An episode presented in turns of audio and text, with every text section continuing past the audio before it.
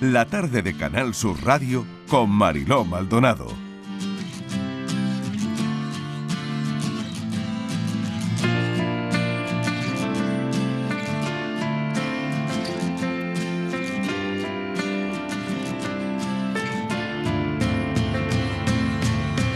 La historia que le vamos a contar es la siguiente. Una familia de Almería se va de vacaciones a Vigo. Uno de sus hijos cae desplomado por un síncope. Supieron después que fue un peligroso fallo cardíaco. El chico, 14 años, mm, pues ha estado dos meses conectado en una UCI a un corazón artificial, pero le han salvado la vida y en breve podría volver a Almería. Estivaliz, esta es parte de la historia.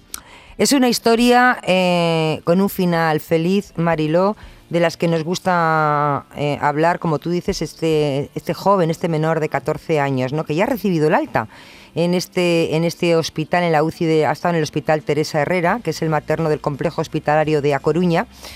Eh, fue intervenido la madrugada del pasado día 7 de septiembre por el equipo médico de este hospital. Después, como tú has dicho, sufrió un síncope en plena, en plena calle. Estaba de vacaciones en Vigo con, con, su familia. Fíjate que este hospital Marilo público se convierte en el primero de, de España en realizar un trasplante cardíaco infantil, en abordar una intervención de esas características, ¿no? al implantar una asistencia ventricular mínimamente invasiva para sustituir la función del corazón.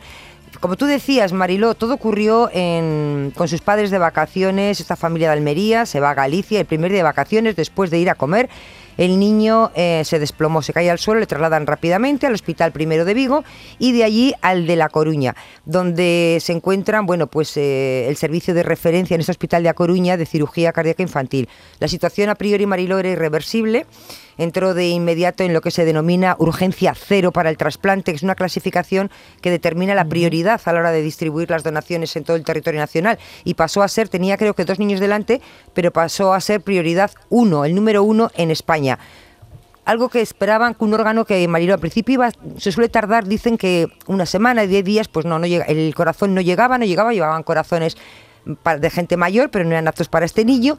Y casi dos meses después llegó el tan esperado corazón. El trasplante fue perfecto, la cirugía no hubo complicaciones, Mariló. Y antes de las 24 horas despertaron al niño. Estuvo ingresado 10 días de posoperatorio, eh, aunque se recomienda a la familia que, bueno, que permaneciera un tiempo en la ciudad para realizar los controles pertinentes. El niño parece ser que está perfecto. Bueno, tiene esa cicatriz que se, bueno, que con el tiempo pues cada vez se le irá notando menos. Dicen que pudo caminar cuando le quitaron la máquina, algo que les preocupaba, parece ser a los médicos, después de haber estado tanto tiempo encamado, ¿no? Pero se levantó, nada, y como Lázaro, se levantó y caminó, Marilo. Yo no sé si, como, un milagro, ¿no? Como un milagro. Como si nada. Bueno, pues tenemos el teléfono al doctor Carlos Velasco, cirujano cardíaco infantil del Complejo Hospitalario Universitario de A Coruña. Y dos cosas. La primera, la enhorabuena porque estamos contando que es el primer menor que es trasplantado en este país de corazón con la técnica de asistencia ventricular mínimamente invasiva. Esto ha ocurrido en adultos, pero nunca en un niño de, de 14 años. Así que mm, darle la enhorabuena, doctor Velasco. ¿Qué tal? Bienvenido. Hola, buenas tardes, muchas gracias. Y por otro lado, preguntarle por su paciente. ¿Cómo está el paciente? Pues la verdad es que está muy bien. Eh, la cirugía fue muy bien, como ya habéis eh, relatado vosotros, que habéis contado todo perfecto, justo todo lo que pasó. Eh, está ya en, de alta del hospital, aún están controles de ambulatorios, de consultas externas. Le haremos una biopsia este jueves para comprobar que todo, todo está en orden y que no ha habido ningún signo de rechazo. Y si, si es así que es como esperamos, seguramente se podrá ir a Almería en un plazo de eso, una semana o diez días más o menos. Doctor Velasco, em, un código cero un niño de 14 años. Esto es súper fuerte. ¿eh? Sí, es una, es una situación que la verdad es que en España se da con relativa frecuencia, ¿eh? no mucha, gracias a Dios, porque las, los trasplantes en niños es, es una rareza en comparación con, los trasplantes que se realizan en adultos, pero sí que de, forma eh, habitual al mes suele haber algún paciente que está, que está en urgencia cero, en diferentes rangos de edad, pero siempre tenemos algún paciente en la lista nacional que está pendiente de un trasplante que este es el día a día, doctor Velasco.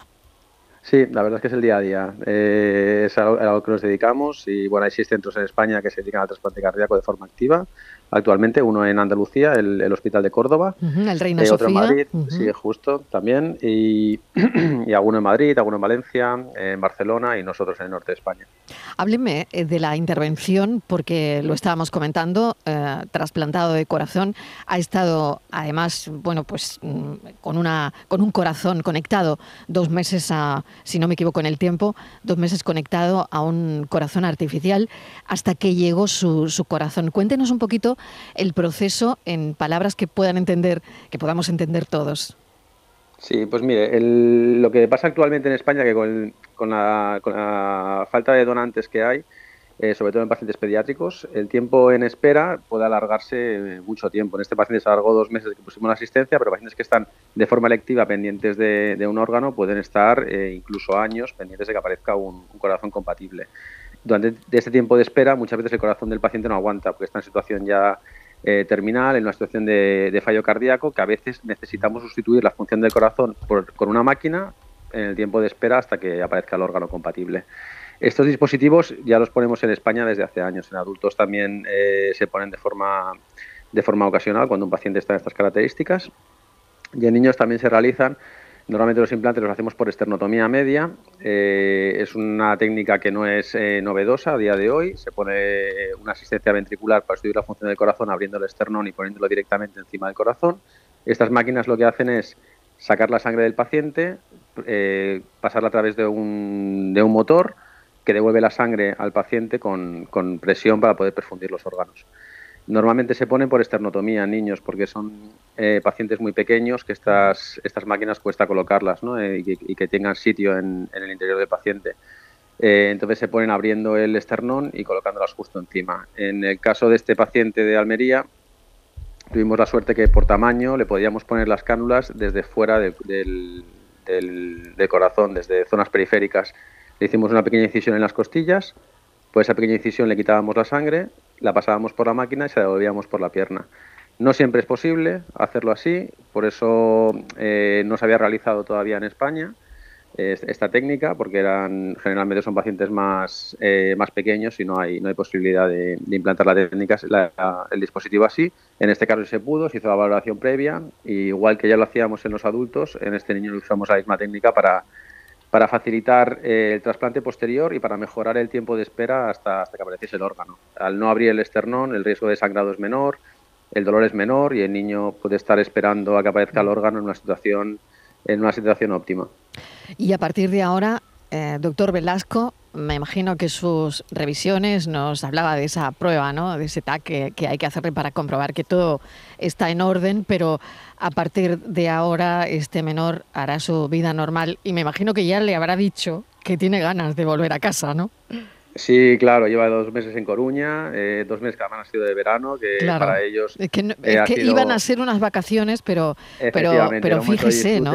Y se convirtió en en toda esta pesadilla que han mm. sido dos meses ingresados en la UCI, lejos de su familia, lejos de su casa, eh, con el máximo apoyo que le hemos podido dar eh, emocional y psicológico, pero claro, con la falta de, la cercanía de sus amigos y sus familiares ¿no? en, en, Almería. Eh, en, esta, sí, en este contexto, pues sí, él está deseando volver. Y la idea nuestra es que son 10 días poderlo mandar de nuevo a Almería y que continúe revisiones en su centro de referencia en Córdoba y de forma ocasional si, si, si tienen disponibilidad y, quieren también venir a Coruña, por supuesto que están siempre se lo vamos a ofrecer la posibilidad de seguimiento con nosotros también. claro que sí. Estivali, no sé si tienes alguna cuestión más, pero menuda historia, ¿no? Te vas a Almería con tus hijos de vacaciones y, bueno, ahí te encuentras con, con esta situación, ¿no? Tan, tan tremenda. Desde aquí también queremos mm, bueno, pues mandar todo nuestro cariño a los padres porque ha tenido que ser duro, la verdad. Eh, doctor Velasco, eh, buenas tardes y enhorabuena por, por, el trabajo que han hecho y por devolverle la vida a este, a este menor. Un menor que creo que cuando era pequeño, con unos meses, no sé si con ocho, ya tenía una miocardiopatía dilatada que estaba tratada y parece ser que el niño, eh, bueno, pues hacía una vida normal. No sé si esto era consecuencia de lo que le ha pasado o no tiene nada que ver.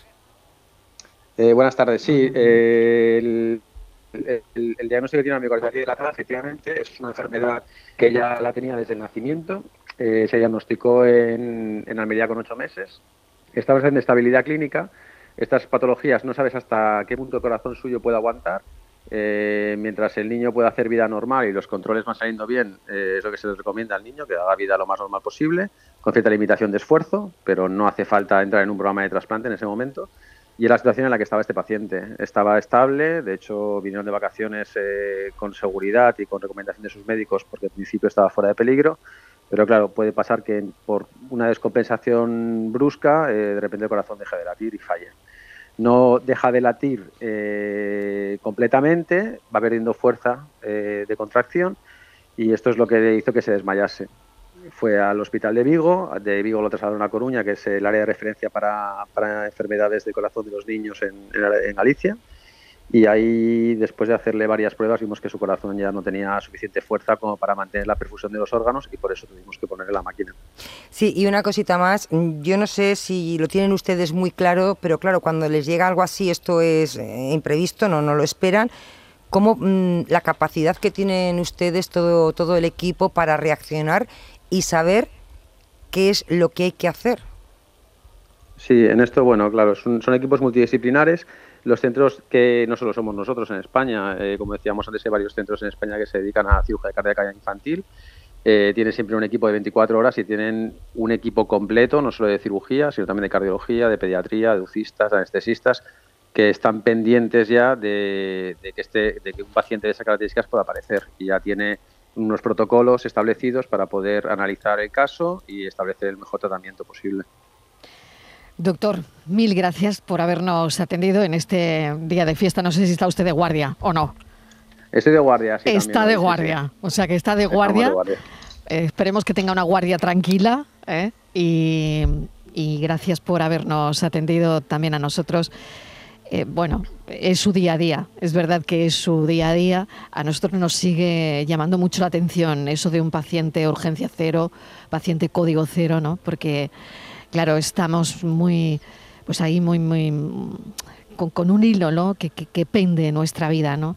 cuando oímos esos códigos y, y, esa urgencia cero. Así que le agradecemos enormemente que haya estado con nosotros y de nuevo enhorabuena. Gracias, doctor Velasco.